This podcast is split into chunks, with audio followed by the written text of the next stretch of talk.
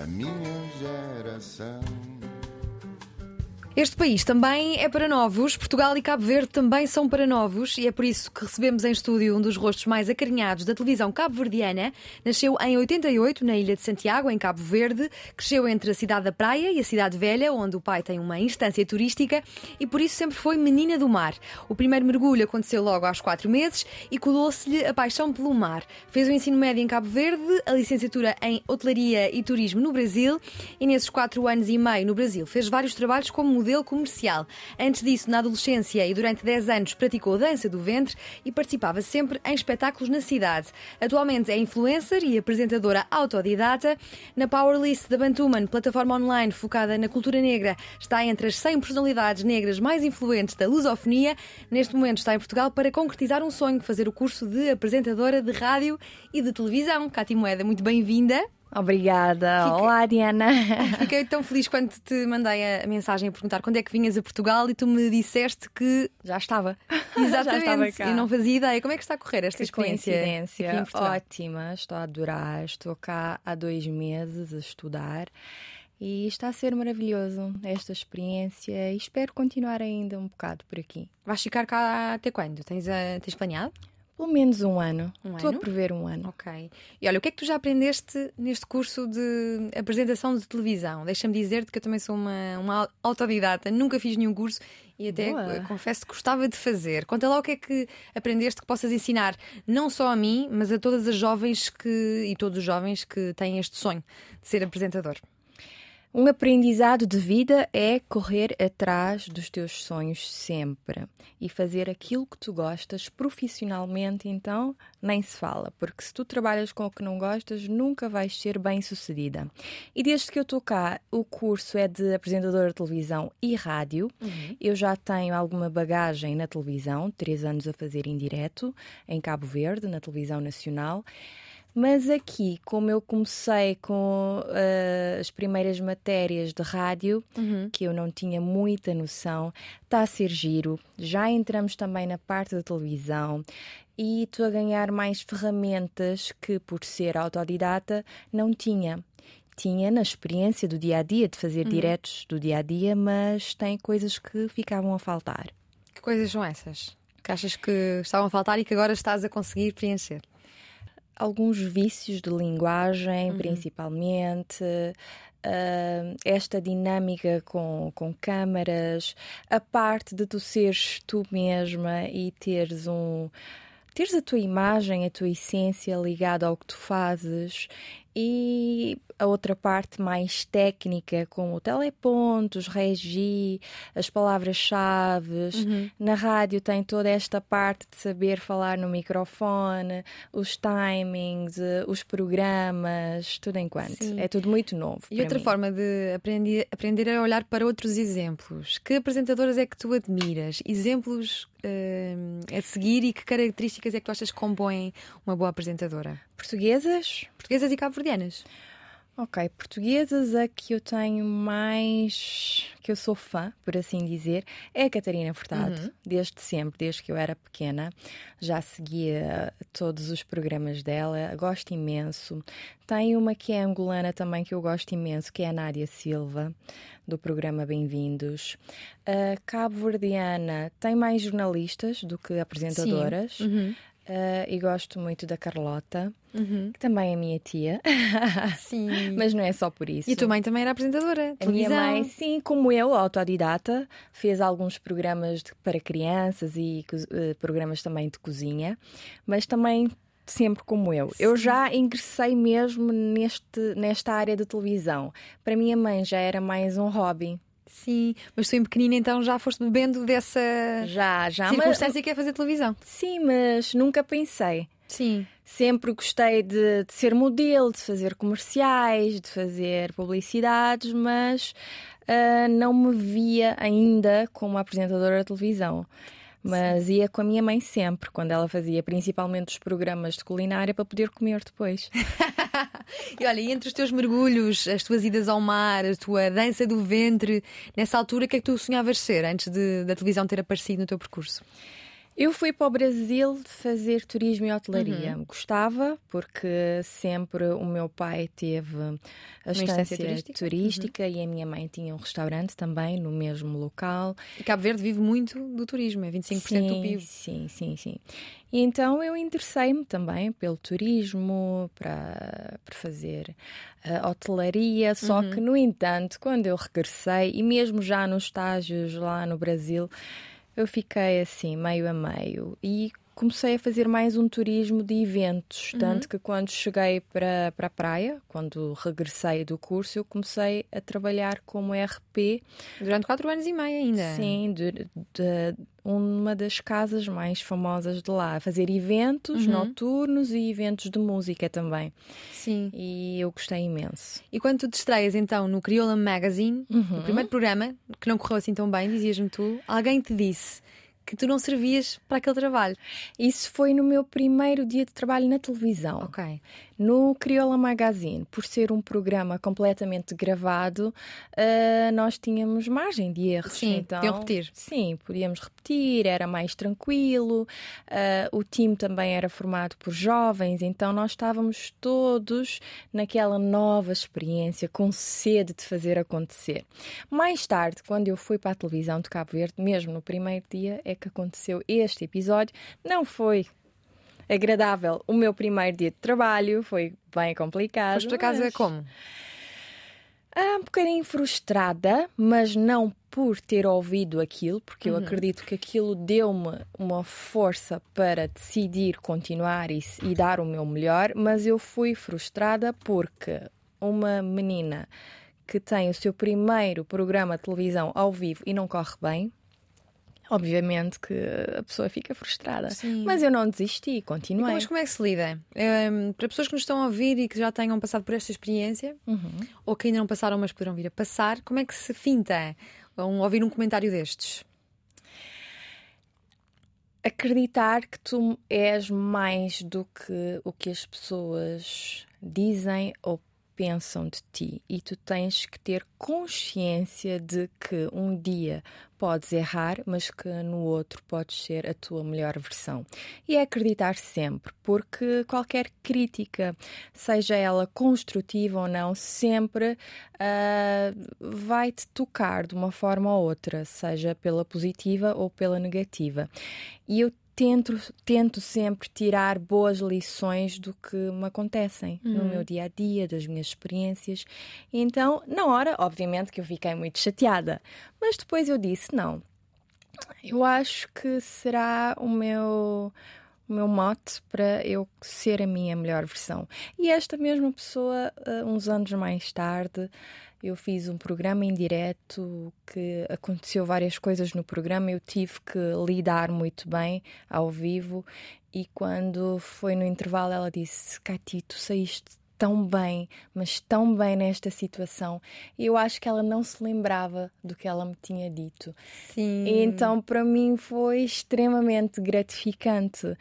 E eu vi, as pessoas às vezes têm um comentário negativo, sai-lhes e nós temos é que perdoar. Se calhar Sim. ela não, não sabia o que estava a dizer. É verdade, muitas vezes as pessoas estão em modo automático, fazem comentários que não acrescentam nada e nós é que temos que conseguir perceber que isto muitas vezes tem mais que ver com a própria pessoa do, do que, connosco. Do que connosco. Tu, depois de um ano como apresentadora, abriste a tua conta de Instagram e tiveste um boom ao partilhar o teu processo na, uh, sim, contra sim. o acne. Sim, sim. Uh, quando eu, eu comecei na, na, televisão como apresentadora, eu não tive coragem de abrir o meu Instagram. Porquê? Porque era muita exposição e eu, não, eu acho que eu não estava preparada. Ok. E em Cabo Verde, isto de ser influenciador é tudo muito novo. Ainda as empresas estão a aprender a trabalhar com isto. Um ano depois, pronto, eu resolvi abrir, só que eu não estava à espera de que iria mesmo influenciar as pessoas. Muitas vezes eu digo, eu gosto de ser uma comunicadora digital, mas eu acabo sim por influenciar, porque a partir uhum. do momento que eu ponho uma roupa e esgota-se, ou um produto esgota-se, é porque eu estou a influenciar uhum. a compra. Uhum. Sim. E é parte do, do, teu trabalho hoje em dia. É, é. Quase que 80%, posso dizer. Sim. E quando eu abri o Instagram, eu estava uh, exatamente nesse processo de acne.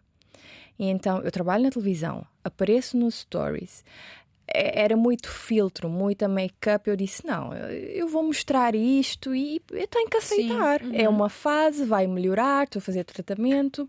E quando eu resolvi mostrar ao mundo o meu rosto sem filtros, sem make-up.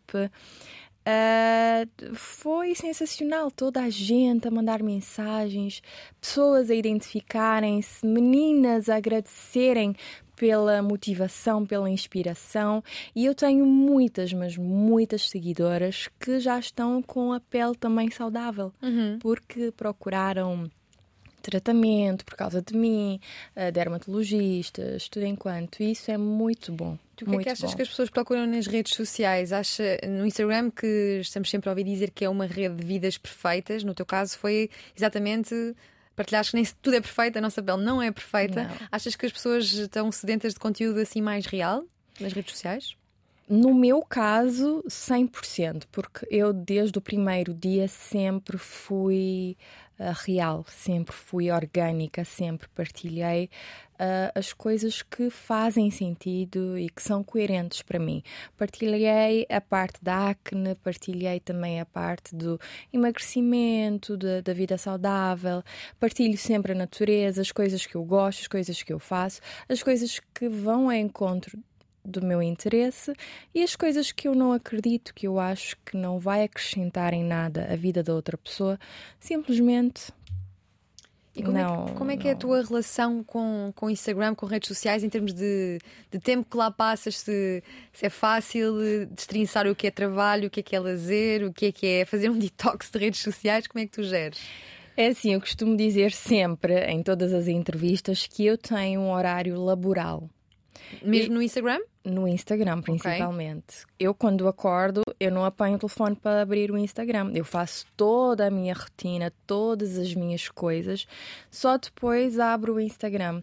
E tento também sair do Instagram num horário Uh, por exemplo, às seis, às sete, às vezes não dá, porque nós temos eventos, principalmente à noite. Uhum. Mas antes de dormir, quando eu estou a ir para o quarto para me deitar, eu não entro no meu Instagram profissional. Sim. Então, mas se olharmos para, aqueles, para aqueles medidores que os telefones agora têm, os, os smartphones têm, o que é que, que, o é meu que encontrar no teu? O meu Quantas dá... horas por dia ou por semana?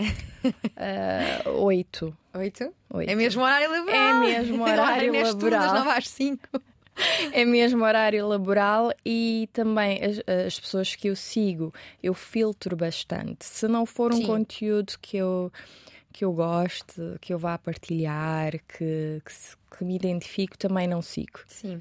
Eu sei que a ti queres ser uma referência para mulheres e para jovens meninas. Que preocupações é que tens nessa partilha? Eh, já aqui falámos sobre as peles perfeitas, os filtros. Há vários estudos que indicam que uh, a relação com as redes sociais, principalmente com o Instagram, em jovens, em adolescentes, tem uma, um, uma percentagem elevada de influência na sua uh, saúde mental, principalmente pela comparação. Porque abrimos o Instagram e estamos constantemente a ver mulheres perfeitas, não é? Uhum. Maquilhagens bonitas, lábios carnudos. É, exatamente. Uh, numa, na era dos ácidos na pele. Hialurónicos. Exatamente, do Botox. Como é que tu, o que é que tu tentas passar nesse aspecto? Tu que trabalhas com beleza e moda, não é? Sim. Eu quero passar acima de tudo o empoderamento feminino. Uh, eu gosto sempre de dizer às miúdas que estudem, que trabalhem e que consigam chegar aonde no, no patamar que elas estabeleceram uh, pelo mérito próprio, uh, caminhar com as próprias pernas. Hoje pode não dar certo, mas amanhã uh, vai dar de certeza. E é isso, estudar muito, trabalhar, ter o seu, a sua própria independência financeira quando te der vontade de comprar alguma coisa, de viajar para algum sítio, para tu estares tranquila. E eu sei que este mundo do Instagram é muito por ser um, uma rede social mais de imagem e de vídeos, eu sei que muitas meninas querem ser igual a mim. E eu digo sempre: sejam vocês próprias. Esta é a maior arma que uma mulher pode ter. Uh, quando eu tive também o meu processo de emagrecimento, eu falei do, eu falo sempre também do jejum intermitente que eu faço, e muitas miúdas vêm atrás de mim a pedir informações e não sei o quê. E eu digo sempre: muda se tu quiseres realmente mudar. Não muda para seres igual a mim porque nós somos diferentes, nós temos um biotipo completamente diferente. O meu cabelo não é igual ao teu, o meu tom de pele não é igual ao teu, o meu corpo não é igual ao teu. E então vê em ti o que é que tu não gostas e que tu podes melhorar e não ver em mim e tentar ficar igual. E é isto que eu tento passar todos os dias. E em relação ao consumismo, que preocupações é que tens trabalhando com marcas e promovendo o consumo de certas marcas? Uhum. Como é que tu geres essa tua, tua relação com, com as marcas que trabalham contigo? É assim, eu normalmente, por norma, não trabalho com nenhum produto que eu não use ou que eu não vá usar. Então, as marcas que eu já tenho contrato e com as quais eu trabalho são marcas que eu acredito, são marcas que o propósito delas vão ao encontro com o meu. Uh, então, tenho poucas pouca, poucas assinaturas, mas eu tenho boas, boas marcas. Sim. E são marcas que eu acredito no propósito, na missão. Uh, e é por isso que se eu uso e se eu gosto, eu quero também que as minhas seguidoras e seguidores uh, façam uso também das marcas. Olha, Cátia, olhando agora para, para Cabo Verde, vamos entrar aqui no capítulo Cabo Verde hum. e também olhando aqui primeiro para Portugal, nós aqui em Portugal debatemos com questões como a degradação do SNS, a falta de habitação a preços suportáveis, a precariedade laboral, especialmente em idades mais jovens, a sustentabilidade da segurança social, não sabemos se vamos ter reformas. E em Cabo Verde, quais é que consideras que são assim os, os problemas principais em cima da mesa? São alguns, como acho que já deves saber, Cabo hum. Verde hum. é um país ainda em desenvolvimento, nós estamos ainda recebemos muita ajuda internacional. Uh, nós passamos por momentos também de seca, nós, os jovens, alguns têm boas oportunidades e outros nem tanto. E temos muitas meninas e mulheres também que não é dada uh, uma boa oportunidade na educação. Temos também o problema de jovens meninas uh, uh, a começarem a vida muito cedo, a terem filhos muito cedo e, consequentemente, têm que largar a escola, o trabalho para cuidar da família.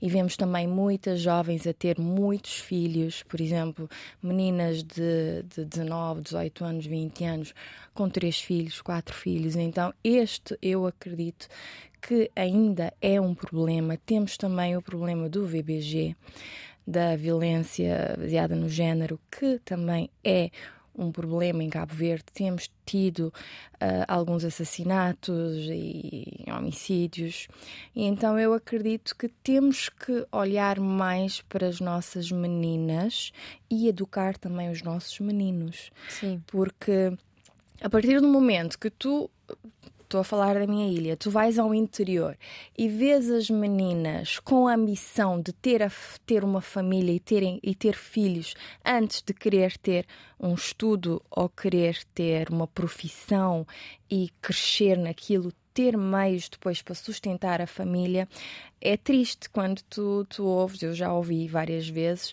as miúdas a dizerem: Ah, eu, eu tenho que ter filho, eu tenho que ter pelo menos três filhos. E onde é que está a educação? Onde é que está a, a, a, sociedade a trabalhar para que as nossas mulheres, as nossas meninas sejam empoderadas ao ponto de terem a sua liberdade financeira e não a procurarem um homem para sustentar e ter que dar filhos e ter que cuidar da casa. Uhum. Então, para mim, este é um problema que tem que ser resolvido. Sim. Chegar ao interior, chegar uh, às famílias mais carenciadas e trazer informação, trazer uh, educação e tornar as nossas jovens com esta ambição de ter a sua própria liberdade financeira e querer ter uma família, mas quando já tiver uh, escola, estudos e uma profissão. Sim. Olha, eu estive em Cabo Verde ano passado, em 2021, em Santiago, uhum. na altura da campanha de Ulisses. Uh, e falei com algumas jovens, conheci três, três meninas que me diziam. Achei curioso porque foi numa altura em que em Portugal parecia estar a despontar o Me Too as questões de assédio, uh, começou a ganhar alguma força, que entretanto perdeu, mas nessa altura estava assim mais uh, forte. E quando cheguei lá e conheci estas três jovens, diziam-me que é, é, Cabo Verde era ainda uma cidade muito machista. E tu há pouco estavas a falar de educar uh, meninos, onde havia uma mulher não podia circular à noite porque corria o risco de, de ser violada. Um, isto hum, tu concordas? Concordo, Verifica-se? concordo a Acontece? 100%. Ainda, ainda temos uma sociedade machista, mas eu acredito que isto está a mudar porque nós, as mulheres mais empoderadas, já estamos a dar a cara, já estamos a fazer um trabalho de, de ajuda, de educação. Temos a nossa, na- nossa nova primeira-dama que tem feito um trabalho excepcional nesta área. E vai Mulher até. do Ulisses? Não, não. Agora temos um. Sim. a de a nossa Débora Carvalho. E ela tem feito muito trabalho. ah, em relação a isto, mas ainda assim há machismo, ainda assim nós temos algum, como é que se diz, mulheres em cargo de chefia ainda são um bocado deixadas assim a quem, mas estamos a ganhar o nosso espaço e o nosso lugar e acredito que o machismo não vai demorar assim tanto. E olha, como é que tu sentes que os jovens em Cabo Verde se relacionam com, com os políticos, tanto com o Primeiro-Ministro como com o Presidente? Acreditam à esperança? Acompanham? Sem dúvida que acompanham, não tem como não acompanhar. Cabo Verde é muito pequeno Uhum. e toda a informação circula e tem jovens na política ah, e tem grandes nomes também de jovens na política. E sim, eu acho que nós estamos atentos. Queremos que mude algumas coisas. Nós também temos a oportunidade de ser um país pequeno e nós temos a liberdade de ter encontros com o nosso primeiro-ministro, com o nosso presidente, com a nossa primeira-dama, com os deputados. Temos sempre a voz. E isso é muito importante quando o teu primeiro-ministro ou qualquer outro ministro, quando tu marcas uma audiência e ele senta para te ouvir. E isto é muito bom. Eu não sei aqui como é que é, mas lá é muito. é mais fácil. Olha, e como é que tu descreves, descreves Cabo Verde para quem nunca eh, teve a oportunidade de, de lá ir? Eu posso dizer que é uma terra quente. Em Santiago, só fui a Santiago. Algo ventosa, praias muito bonitas, pessoas muito simpáticas, comida maravilhosa. E tu, que tens um conhecimento muito mais profundo, o que é que nos podes dizer sobre Cabo Verde? E tudo o que disseste tem uma palavra característica que nós dizemos que é morabeza. Morabeza é o que caracteriza Cabo Verde por ter praias lindíssimas, uma temperatura agradável o ano todo, pessoas felizes e alegres e receptivas. Ah, temos várias ilhas e em todas elas podes beber um bocadinho da nossa cultura, da nossa música. Uh, em Santiago, que foi o que tu conheceste, é, um, é uma ilha mais dinâmica, mais de negócios, tem festas, tem jovens também, uh, muitos restaurantes. Mas se fores, por exemplo, para a Ilha do Sal, é uma ilha mais turística, é a mais turística. Tem já muitas praias, muito desporto náutico. Tens lá também a oportunidade, se gostas, de ficar em, em resorts, fazer mergulho. Se fores, por exemplo, a Santo Antão, que é a Ilha das Montanhas, tu tens lá muitas montanhas, muito verde. eh, Tu tens pessoas também muito acolhedoras e, e são ilhas que cada uma tem a sua particularidade. São Vicente é ilha da, da, da música e da cultura e a ilha da Cesária Évora também, não sei se conheces, Claro. e a ilha do Carnaval. Nós temos um dos melhores carnavais, posso dizer, do mundo. Vamos lá passar o carnaval então.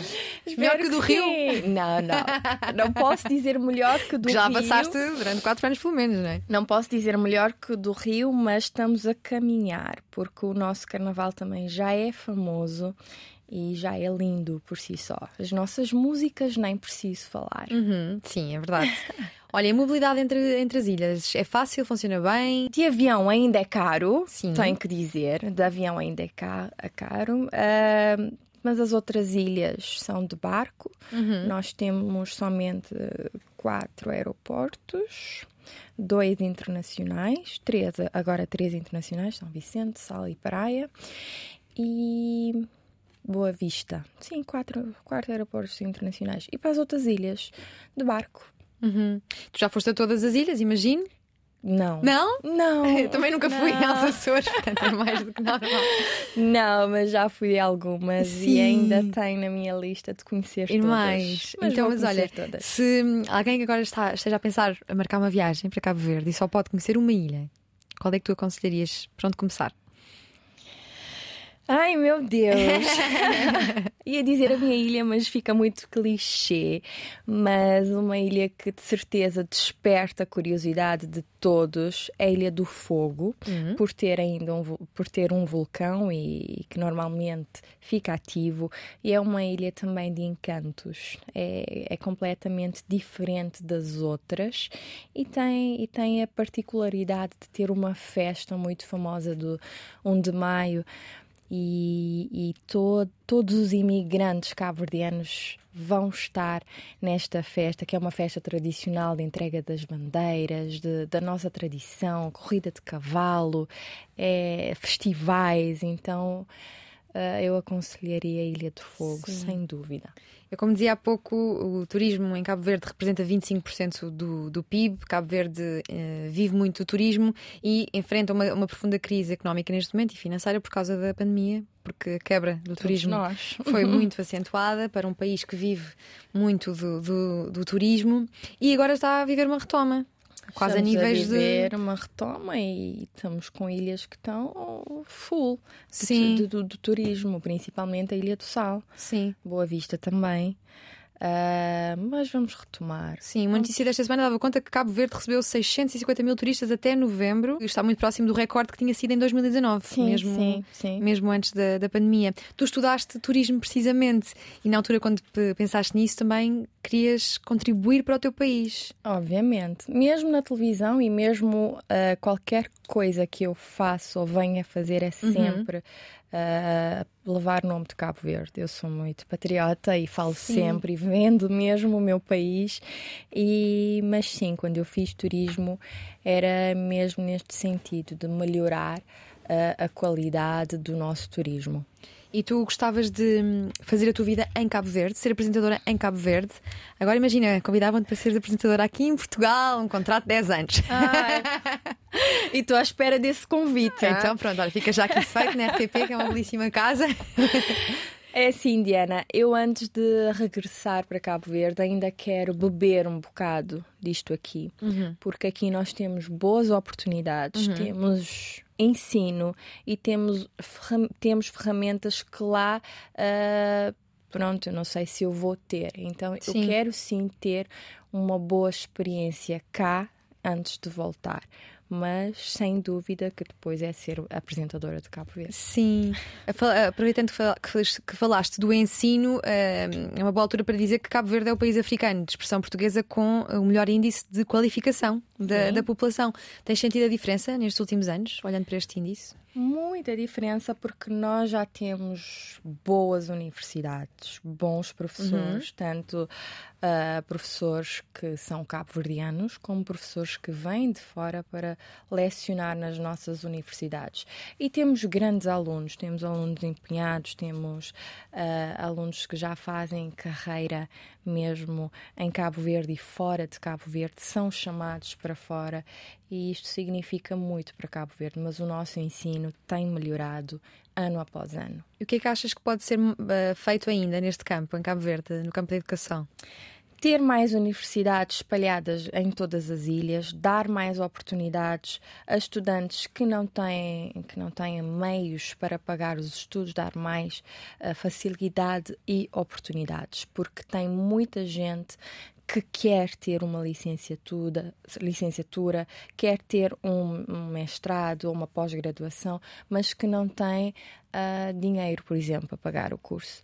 A dar mais ah, oportunidades a estes jovens de poder, por exemplo, fazer um curso, ganhar uma bolsa e depois, se calhar, trabalhar na universidade e pagar ah, em prestação, mas dar sempre a oportunidade para quando um jovem decide que quer estudar e que quer ser o seu melhor. Na última legislatura, o governo cabo-verdiano dizia que queria alargar a escolaridade obrigatória até o 12 ano, que acabava em 2021 esta legislatura. Conseguiu? Como é que, como é que está a escolaridade obrigatória em Cabo Verde? Eu acredito que, que vamos conseguir e acho que deve, Neste momento que é deve até- continuar. Eu Neste momento é deve até é, continuar. com isenção de a escolaridade obrigatória com isenção de propinas é até o oitavo ano, pelo que li. Sim. Ou já, ou já mudou. Acho que não mudou. Acho Ok. que não mudou. Acho que com a pandemia não mudou. E achas que é possível este objetivo ahm, de escolaridade obrigatória até o ah, 12 ano, como temos em Portugal? Espero que continue, porque é assim, tem muitos jovens que querem, pronto, ah, pela vida que às vezes torna-se mais complicada e difícil. Tem vários jovens que têm que largar os estudos para trabalhar e ajudar os familiares, mas eu acredito que ah, por ser obrigatório para o jovem focar mais no ensino. Sim. Também durante a minha estadia na praia, estava meio em trabalho, meio, em praia, meio a fazer praia na praia. Também vi várias eh, crianças na praia que não iam à escola e eu lá tentava perceber porquê. Porque os meus pais não me mandaram para a escola. Sim, sim. é? É sim, tem também lá tem, tem outra parte que eu não sei, não sei se tu sabes, mas temos uma qualidade de vida. Dá Sim. para fazer estudos, ir à praia, ir para a escola, tudo no mesmo dia. sim. Então, por exemplo, imagina que uma criança tem aulas à tarde. Se acordar cedo, estudar e quer aproveitar um bocadinho, uma, uma hora de praia e depois ir para a escola, acho que seja possível, porque eu já fiz isso. Sim. Quando ah, tínhamos o restaurante em Cidade Velha, eu ia com a minha mãe para a Cidade Velha, ou então depois das aulas ia com a minha mãe para a Cidade Velha, estudava e entrava logo no mar. Sim. Então, isso, a isso eu chamo qualidade de vida, que é uma coisa que aqui é um bocado complicado. Aqui também temos praias. E tá- até estás, até é estás perto. longe. É, é longe do trabalho e do teu curso, mas até estás perto, não é? Estou, estou perto. Foi propósito para ficares é, perto de. de... É gelada a água.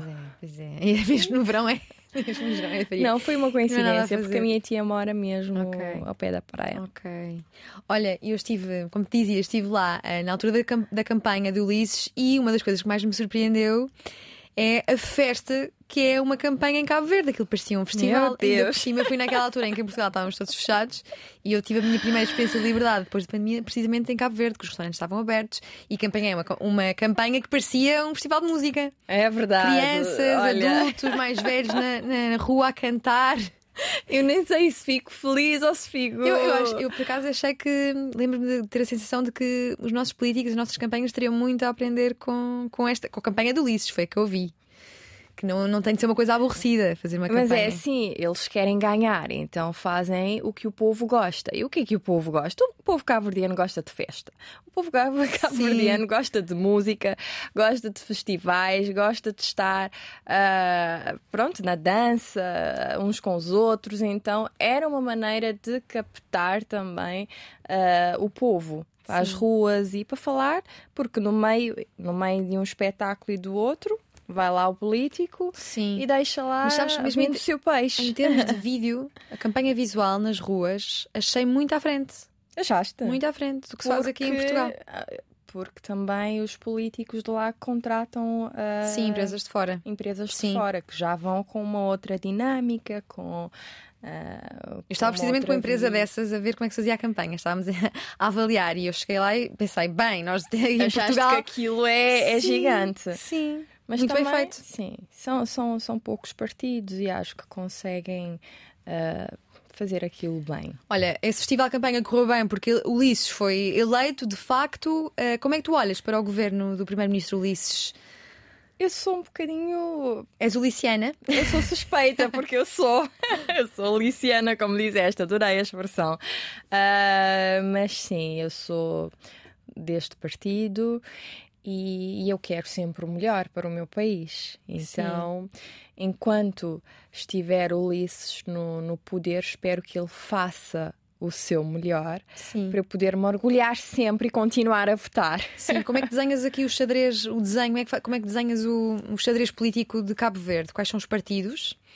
Uh, tem os dois maiores, que ou um ganha ou outro perde, Uhum. mas uh, são os dois uh, desde sempre, que é o MPD e o PICV. Uh, tenho muitos amigos do PICV. Ulisses é do MPD? É do MPD. Tenho grandes amigos do PICV e eu sou do MPD, mas é assim.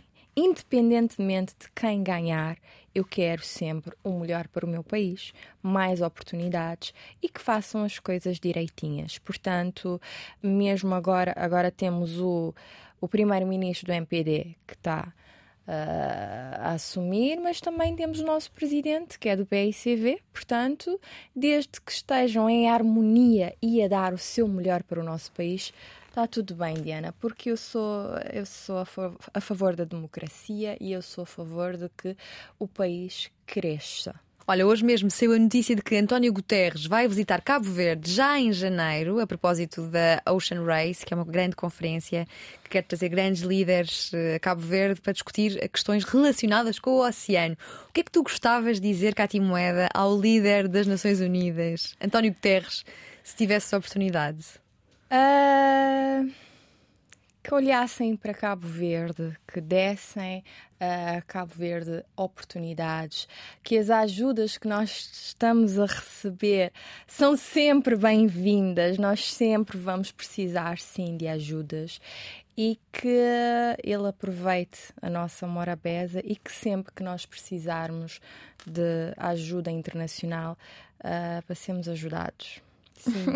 António Guterres chega em janeiro, já depois do período festivo, do Natal, do Sim. Ano Novo. E tu é vais... uma boa altura também para Sim, ir para Cabo Verde. Para recomeçar janeiro, um novo ano em força. Como é que é este período festivo em Cabo Verde? Vais passar o Natal em Portugal? Não. Não? Vais para lá?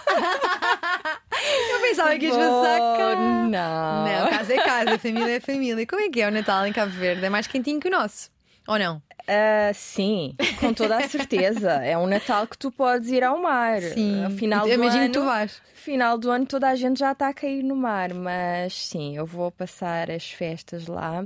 E é o ano em que, se calhar, o Natal, o verão e as festas tradicionais uh, são as alturas que mais recebemos os nossos imigrantes que vivem fora. Então é uma festa mesmo. E lá temos muito aquela cultura de sair à rua para celebrar o Natal, para celebrar o final do ano, para celebrar uh, todas as outras festas, porque é assim, a partir do momento que chega 15, 19 de dezembro até janeiro, todos os dias há festa. Sim. Todos os dias há festa. E nós temos também muito aquilo de ir para casa um do outro para, Sim. para festejar. Mas então como é, é que é a tradição natalícia em Cabo Verde? Também tem as nossas luzes, árvore de Natal. Tem, não é? O Menino Jesus também está na casa das pessoas. Tem. O Pai Natal vai dar, dar presentes às crianças. Há um apelo ao consumismo. Uh, não. é, é, é, não é igual aqui. Né? Uhum. Vocês têm uma estrutura lindíssima de Natal nas ruas, muitas luzes. Nós temos também, menos. Uhum. Uh, temos a Noite Branca, que é sempre no dia 20 de dezembro, que é na nossa baixa, na nossa, no nosso platô. É todo fechado e várias ruas estão com palcos, com feiras, com eventos e toda a gente sobe a baixa da cidade toda de branco. Sim. E é lindíssimo. Temos também os miúdos que no, na véspera de Natal têm jovens e crianças que têm uma musiquinha que é o Som Silvestre e vão cantar esta musiquinha à porta de toda a gente para arrecadar uma moeda. Uh, e a musiquinha é bem característica nossa. E... Também, se, também se abrem os presentes à meia-noite? Também temos a ceia no dia 24. Uh, Abrem-se os presentes à meia-noite e os jovens, depois da ceia de Natal, uh, vestem-se para ir para uma festa que costuma ir até o meio-dia. Nós temos uma Uau, festa. De 24 a 25? Sim. Uau! e a festa Mas chama... a família vai toda ou vão com os amigos? Não, não, só, só vai jovens. só vai jovens. É uma festa. Mas depois regressam para casa no dia 25 para continuar o Natal. Para continuar a, a festa em casa. Sim. Mas esta festa já é, já é tradição toda a gente à meia-noite celebra o Natal com a família e por volta de duas, três horas da manhã todos os jovens estão aí para esta festa. Okay. E vai e tu vais? até de manhã. Sim, agora eu já não aguento tanto. Eu já fiz. A idade pesa. Eu era da organização Sim. desta festa, okay. por trabalhar no XPTO. Sim. E o nome da festa é Chuputim Contão. Chuputim Contou que, que significa, belisca-me para eu te contar como é, okay. que, como é que foi a festa. Ah, okay. E é, é uma festa sensacional. E no final do ano também é como aqui. À meia-noite saímos para ver os fogos, depois quem tem festa vai à festa, quem não quiser ir à festa vai para casa e muita gente também tem aquela tradição de acordar no dia 1 e tomar o primeiro banho de mar. Sim. Isto é fantástico. Olha, e afartamentos alimentares? Há pratos típicos? Também é como aqui? Sim, é o leitão, é o bacalhau, é o arroz de pato, o bolo rei, ah, fatias douradas, não sei se é assim que se diz. Sim, uhum. Sim, fatias douradas e todo o resto. é Portanto, igual se as passasses cá sobremesas. O Natal, como eu achava, não notar muita diferença, a não ser a temperatura, que já é a temperatura diferença assim e as lá. festas. Eu não sei se aqui também tem festas. Sim, há quem, lá. vá, há quem vá sair para discotecas, várias. Não, não há uma festa típica, mas sei que há pessoas que fazem isso, sim, sim, jovens. Mas lá não é bem discoteca, é Sim, é mais festa- um espaço Ok. aberto e, e é giro. Sim, eu introduzi aqui também o Menino Jesus para falar da religião católica, que segundo os últimos dados do INE, tem uma, teve uma quebra em Cabo Verde, mas continua a dominar. As pessoas Sim, têm muita fé sim. em Cabo Verde. Como é que se Têm. relacionam com, com a religião e com Deus? Imensa fé. Nós temos a Igreja Católica, que é bem em frente à minha casa, e eu tenho um privilégio enorme de ter a nossa igreja em frente de casa, então eu co- costumo assistir ou ouvir, porque na época da pandemia, como não se podia entrar e ter muita gente na igreja, o que é que o, o- o padre fez? Colocou cadeiras na rua com um telão e dava as missas e eu conseguia ouvir de casa. Então isso é giro. Quando tem procissões também passam sempre embaixo da minha casa. Mas o nosso povo é um povo, para além de ter muita fé, é um povo ah, 100% resiliente por tudo que nós já passamos. Então temos sim bastante fé. Mesmo que não seja católico, de outra religião qualquer, é um povo cheio de fé e nós temos, por exemplo, quando alguém morre, nós, nós fazemos ah, uma homenagem que é andar da igreja até ao cemitério a pé, Sim. a acompanhar os nossos mortos. Eu não sei se aqui é assim. Sim, ainda existe, claro. Mas aqui tudo é muito longe. Lá nós fazemos da igreja até o cemitério a pé. Sim. Eu, eu- posso, imagina, sou de Leiria e Leiria faz-se isso, em Coimbra, de onde é a minha família também se faz, imagino que em Lisboa. Depende das, das zonas. Eu eu Malta aqui do estúdio, nas vossas terras, não se faz? Diogo, Vera, não? Não. É algumas, é algumas zonas, sim. Olha, tu és uma mulher de fé, então, podemos dizer. Sou, sou, completamente. sou. Costumas rezar, falas com Deus. Todos os dias, quando eu abro os olhos e quando eu vou dormir, eu agradeço por mais um dia de vida, converso com Deus. Eu tenho um caderno também que eu escrevo ah, e agradeço tudo aconte- tudo o que aconteceu no meu dia. Sim. E sou Tu- muito visual também. Sim. Tu dizias que Cabo Verde tem muita fé e disseste esta frase, por tudo aquilo que já passamos. Uhum. Para quem está a ouvir e não, não conhece minimamente a história de Cabo Verde, conseguias resumir ou contar-nos um pouco para, para que conheçamos também melhor a vossa história? Nós fomos colónia portuguesa, por isso é que nós também a nossa língua oficial é o português e o nosso e a nossa língua materna é o crioulo. Nós ficamos independentes em 75. Ah, temos um herói que é o Amílcar Cabral, que lutou para a independência de Cabo Verde. Temos uma história por ser ah, Cabo Verde era um, interposto comercial e então ah, os primeiros cabo-verdianos são mestiços porque deu origem entre os escravos, os portugueses e toda todos aqueles barcos que passavam e paravam em Cabo Verde. Daí é que nasceu o povo cabo-verdiano. Esta mistura boa. e basicamente é isso. Sim. Nós temos uma história de muita resiliência por ser também. ahm, por ser colónia portuguesa e, e lutar sempre para a nossa independência e depois passamos por fome porque Cabo Verde não tem água é Cabo Verde mas não é verde só, é, só é verde quando chove e às vezes não temos chuva e então nós estamos sempre todo ano a rezar e a pedir para que Deus nos dê chuva para podermos ter um bom ano agrícola, porque temos famílias que dependem da, da agricultura. Sim. Por, por isso eu digo que somos seres resilientes e com muita fé. Tu já aqui falaste então também do crioulo e aqui no capítulo pronúncia, sotaque, acentuação, língua, linguagem. Eu já te ouvi falar brasileiro perfeitamente, com sotaque brasileiro. Já te ouvi falar em crioulo perfeitamente. Falas português perfeitamente. Como é que tu uh, te adaptas às circunstâncias da, da lusofonia, não é?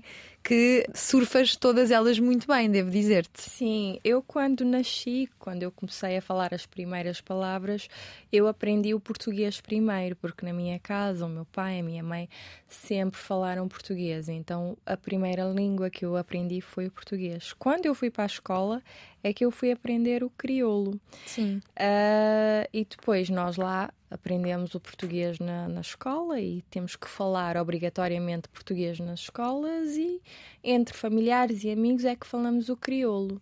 Se bem que agora já está a mudar, agora já, já falamos muito o crioulo nas, nas redes, falamos na televisão, uh, até mesmo os nossos políticos já estão a fazer os discursos em crioulo mas eu sou a favor do português porque, por sermos um palop, uhum.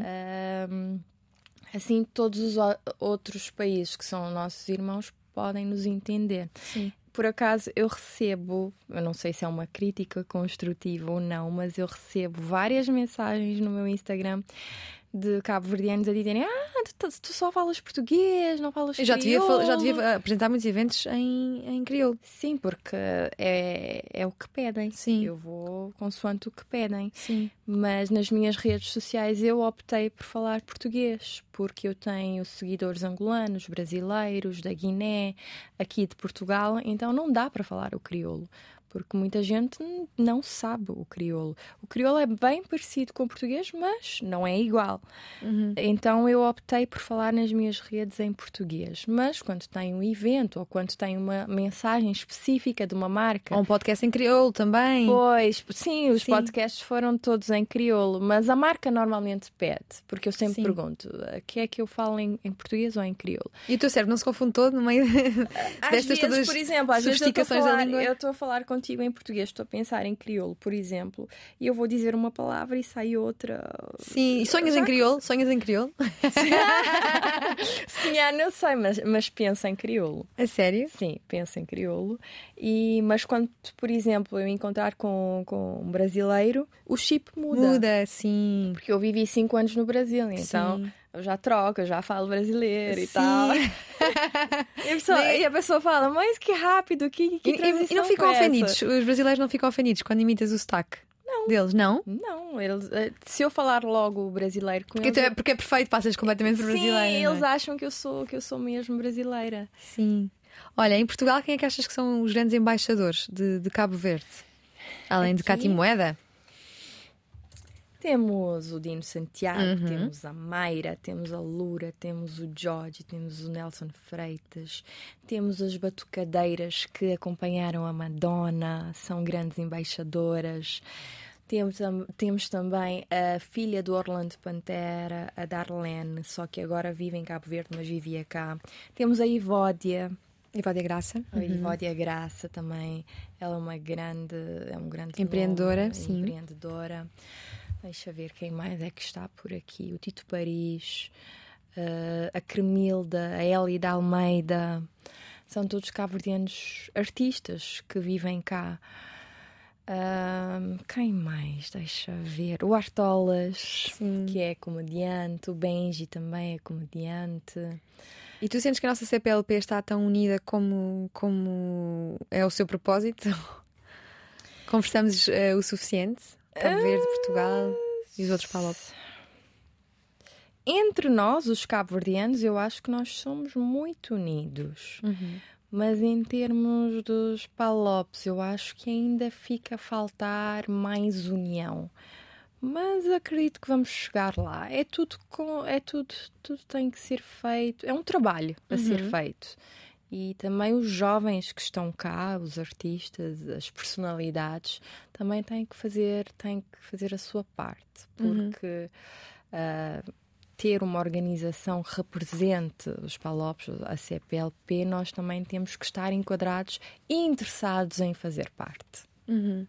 Olha, no capítulo uh, racismo, tu dizias-me que tens várias preocupações sociais e o racismo é uma delas, embora nunca tenhas passado por ela. Uhum. Em Portugal, sentes dos relatos que tens ouvido, sentes que as coisas estão. O facto de, não, de, nunca ter sentido, Uhum. achas que representa uma evolução ne- neste aspecto? Uh, eu vivi cá em Portugal em 2012, 13. Uh, nunca sofri racismo, mas eu vi uma melhora da altura que eu vivia cá e agora. Principalmente os portugueses estão muito mais abertos, muito mais simpáticos, mais acessíveis. Uh, em 2013, que foi quando eu estive cá durante um ano, eu não sentia tanta simpatia do português ou tanta, tanta Abertura. vontade, a abertura. Por exemplo, hoje em dia eu entro no táxi ou, ou nos Ubers ou em algum sítio onde tem um- uma pessoa mais velha, um português mais velho. ah, então, menina, tudo bem? Bom dia, não sei quê. Ah, e quando deixam-me no destino ah, um dia feliz, um bom trabalho. Mas de antes não havia isso. Era cara fechada, boa tarde ou boa noite, às vezes nem isso. Mas está a melhorar e muito. Estou a gostar muito desta dinâmica. Mas imagina, não, passei, não tendo passado por isso, mas sendo um, um tema que te é caro, como é que te foi passada esta, esta preocupação de, de coisas que foste vendo à tua volta, outras pessoas a passarem por isso? Pessoas perto a passarem por isso, a história toda do racismo que nós já conhecemos, mesmo eu não ter, ah, não, não ter passado por isso, eu, eu tenho muita gente perto de mim que já passou. Temos até um exemplo bem recente do Dino Santiago, com um taxista, e claro que mexe comigo e a dor dele é a minha dor e é a dor de todos os cabo-verdianos e de toda a comunidade negra. E por, por não passar por isso também não tenho uh, muito o que falar porque eu não senti na pele. Mas quando eu vejo que isso acontece com, com um irmão meu dói-me imenso e fico a pensar ainda ainda estamos a passar por isso. Até quando E somos nós, quando? esta geração, a principal a, a responsável vá por mudar as próximas gerações, não é? Está nas- um pouco também nas nossas mãos. Olha, no capítulo de leitura, eu sei que gostas de ler e tens aqui duas autoras gostas muito, dois autores, Gosto. Joe Vitale e Louise Hay, que eu não conheço e fiquei curiosa, gosto sempre de descobrir novos nomes. O que é que nos podes contar sobre estes dois autores? Eu gosto muito de ler eh, livros de autoajuda, de energia, Motivação. de, de motivação, de consciência, do eu. Eh, então eu vou muito para estes autores. Eh, a Louise fala muito da lei da atração, de como nós é que criamos eh, todo o nosso ambiente, toda a nossa vida através do- dos pensamentos. O Joey Vitale traz muito eh, da parte de acreditar em nós, de perdoar, de tudo começa de dentro para fora, de que a vida dos nossos sonhos somos nós é que temos o poder eh, de mudar e de criar. E então gosto muito deles, ah, ouço muito podcast também deles e leio muitos livros. Mas é sobretudo porque a minha filosofia de vida vai ao encontro do que eles partilham e tem-me ajudado imenso. Porque quando tu, para mudares o mundo, tens que mudar a ti mesmo. Então vai muito nesta linha. Sim, então já percebemos que gostas de mergulhar em leituras e também gostas de mergulhar para te esconderes de guardas marítimos. Esta história. Contas lá essa história durante o estado de emergência em Cabo Verde. Olha, eu espero que eu não vá presa quando chegar em Cabo Verde. Já, já, já prescreveu esse crime. É assim, na época da pandemia, ah, na época do estado de emergência, eu tinha autorização para sair de casa porque eu trabalho, trabalhava na televisão e o, o programa não parou. Eu tinha um papel, autorização para sair. Eu passava no polícia, mostrava o papel, ia trabalhar, então mostrava o papel de novo para ir para casa, só que eu desviava, eu não ia para casa. Eu ia ter com a minha prima, escondidinha, vestíamos, colocávamos a máscara, íamos caminhar, descíamos para a praia, uma praia escondida de pedras, e tinha sempre o bote do, do polícia marítimo. E era proibido, de toda forma. E nós lá a tomar nosso banho de mar, que era o único momento de lazer que nós, nós achamos. Quando a polícia passava, nós mergulhávamos. Ficaste uma campeã era- a suster a respiração. Meu Deus! E nós ficávamos, a- sabes, quando tá- estás debaixo d'água e ficas a olhar assim, não consegues ver absolutamente Sim. nada. E levantávamos só a cabeça assim. Tens um como grande peixe. Nunca foste apanhado. Eu nunca fui, mas eu tenho amigos que já foram apanhados. No entretenimento, começou como relações públicas numa empresa de eventos. Foi depois de regressar da licenciatura na Universidade de Fortaleza, no Brasil, que surgiu a paixão pela televisão. Crioula Magazine foi o primeiro programa que apresentou na televisão de Cabo Verde, antes de pensar mais seriamente em ser apresentadora de TV. No primeiro dia do programa, ouviu alguém dizer não, ela não serve para este trabalho, e foi este o gatilho para querer tornar-se a melhor do país. Depois e durante três anos apresentou o Show da Manhã, o segundo programa com mais audiência em Cabo Verde. No YouTube podem vê-la a dar boleias de carro no programa Na Estrada com a Caetano, que apresenta. Considera-se uma pessoa altamente feliz e positiva e quer ser uma referência na sua área para inspirar mulheres, crianças e meninas jovens. Tem várias parcerias com grandes marcas cabo-verdianas e quem a acompanha diz que é simples e natural, sincera, serena e persistente, culta e com uma vibe descontraída, versátil, enfim, nota 10. Adora dias descontraídos, passados junto à praia, com os amigos, gosta de viajar, conhecer novas culturas e de abraçar novos desafios. É a voz informativa dos aeroportos de Cabo Verde e talvez por isso esteja destinada a voar alto. Nós cá estaremos a acompanhar os voos da Cati Moeda, que nos fez companhia na última hora de conversa na Antena 3 e na RTP3. Obrigada, Cati. Obrigada, Esqueci de Diana. perguntar-te por isto de seres a voz informativa dos aeroportos. Diz-me- diz- Queres perguntar? Depois Diz- Diz-nos lá o que, é que, que informações é que dás. Senhores passageiros, diri- dirijam-se à cabine 6. Não, por acaso não, eu só, só dou a informação de, das bagagens para não Ok. deix- deixar as bagagens. Então imita lá, como é que tu dizes? Ah, como, como é que digo? Atenção, ah, tá, Ah, porque eu falo em crioulo e em português. Atenção, bagagem abandonado, ah, caburecha, vou bagagem abandonada, uma coisa assim. foi, bom. foi há muitos anos que eu Sim. fiz. E agora sou a voz de. de da CV móvel, sabes? Quando telefonas ao 180 a pedir E informações. como é, que- como é que tu dizes? Que é que dizes? Por exemplo, está a ligar para o número 9918404. Muito bom, muito bom. Obrigada, Cati. O que vamos fazer?